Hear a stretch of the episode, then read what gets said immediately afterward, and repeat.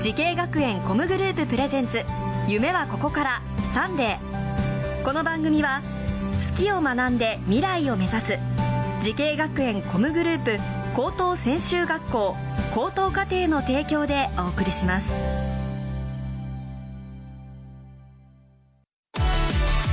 もゲームもダンスも演技も映画も放送も将来のため大好きな仕事の勉強を思いっきり頑張って先生たちはみんな在校生ファースト夢のスタートはここから滋慶学園 COMグループの高等専修学校高等課程オープンキャンパス開催中滋慶学園 COMグループプレゼンツ夢はここからサン今日は札幌ミュージックダンス放送専門学校高等課程にやってきました。この番組は人生の大きな目標夢に向かってスタートしたティーンエイジャー夢大きい人を紹介します。今日の夢大きい人はこの方です。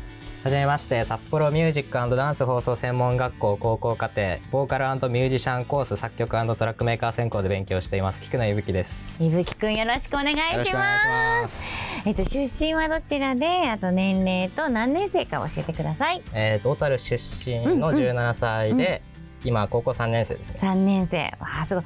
そっか小樽出身通ってますか？電車で。電車で。そっかそっかいいとこだよね。えでも初めて買った楽器はギターですか？ギターです。ねアコースティックギター買いまアした。コースティックギター。それは何歳の頃ですか？15歳ですあ15えじゃあ中学校3年生とか？歳はい中中3です。えー、でそのこの学校ではどんな勉強をしてますか？えっ、と自分は作曲コースなんで、うん。やっぱり曲を作るうん。ものとかあと既存の曲をアレンジうん。編曲の、いや編曲の授業もそうだし、うん。あとレコーディングをする授業もうん受けてますね。うんうんえどん得意な授業と苦手な授業はどどれが一番得意ですか？得意なのは、えっと月1か月2くらいうんで、外部からうん。案件というか課題が来て、うん。それに対して生徒でうん。チームを組んでコライトしてうん。曲作って提出して、コライト？コライト？コライトそのみんなでうん。何人かでうん。一緒に曲を作る、あーあもうみんなでね協力して。うんうんうんうんでそこにエンジニアのチームの人もうん入ってきて、うん。レコーディングとかミックスマスタリングしたり。ねかっこいい。もうアーティストじゃんそれ。いやもうさせてもらってます、上の学校で。えー一番好きな授業っていうのもなんかあるんだよね。ありますね、まあ、うんそれと話かぶってくるんですけど、これもプリプロダクションゼミっていう、うん。ゼミ？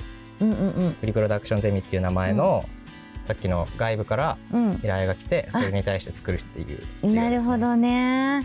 これが結構大変大変で楽しくて、はい。ねでもさ結構コミュニケーション能力とかもなんか結構あのなんか研ぎ澄まされるっていうかなんか必要になってきそうじゃない？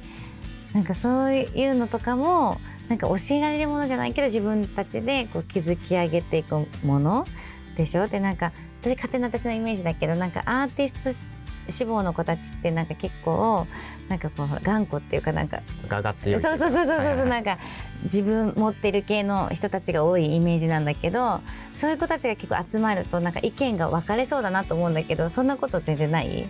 まあ意見が分かれるってことはないんですけど、コミュニケーション連絡をこまめに取ってないとうん、確実に納期に間に合わないみたいな、うん、そうだよね。あそうよでねも去年入入ってきてから半年とかはめちゃくちゃうん。納期を、まあ、納期逃したことはあまりないですけど、うん。ギリギリになったみたいなのが結構ありますね。そのやっぱりコミュニケーションの問題とか、はそうだよね。だってどどんぐらいの頻度で連絡していいかも分かんないしねですね。最初はね。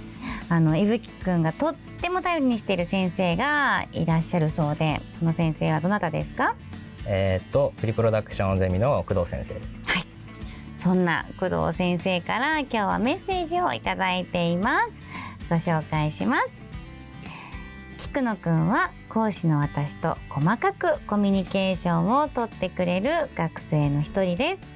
楽曲制作で菊野くんと話をしていると制作活動に対する責任感や熱意を感じます。先日楽曲制作で悔しい思いをしたことがありました。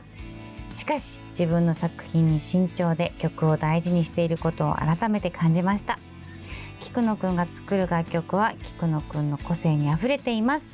初めの頃とは比較できないほど大きく成長しています。これからの成長も期待しています。共に楽しく楽曲制作活動をしていきましょう。ということでした、どんな悔しいことを経験したのですか？えーっとこれはつい3ヶ月前とかの話で、うんうんうんさっきのコミュニケーションの話に、はいはい。はい連絡の取り合いとかに関わってくるんですけど、納期うんギリギリでうん。連絡の頻度がうん少なくて、うん。エンジニアとの。うん。で連絡上がってくる音源に対してのフィードバックをうん。思ったより回数を重ねられなくて、うん満足できない作品のままそれがカンパケされた、あーなるほど。もうちょっと本当はもうちゃんと冷たいところがあったけど、うんうんうん。そうだよね。どどこまで歩み寄っていいかわかんないしね、どこまで行っていいのかなみうんたいな、う。んうんうんあじゃあそれもまた一つ学びになって、は次作る時はもうちょっと早めからしようとかもうちょっとこう連絡取るようにしようとかいろいろ感じたわけですね、はいまた成長しちゃいますね次はね。えー、そうかそうか。工藤先生よく見てくださってますね。メッセージありがとうございました。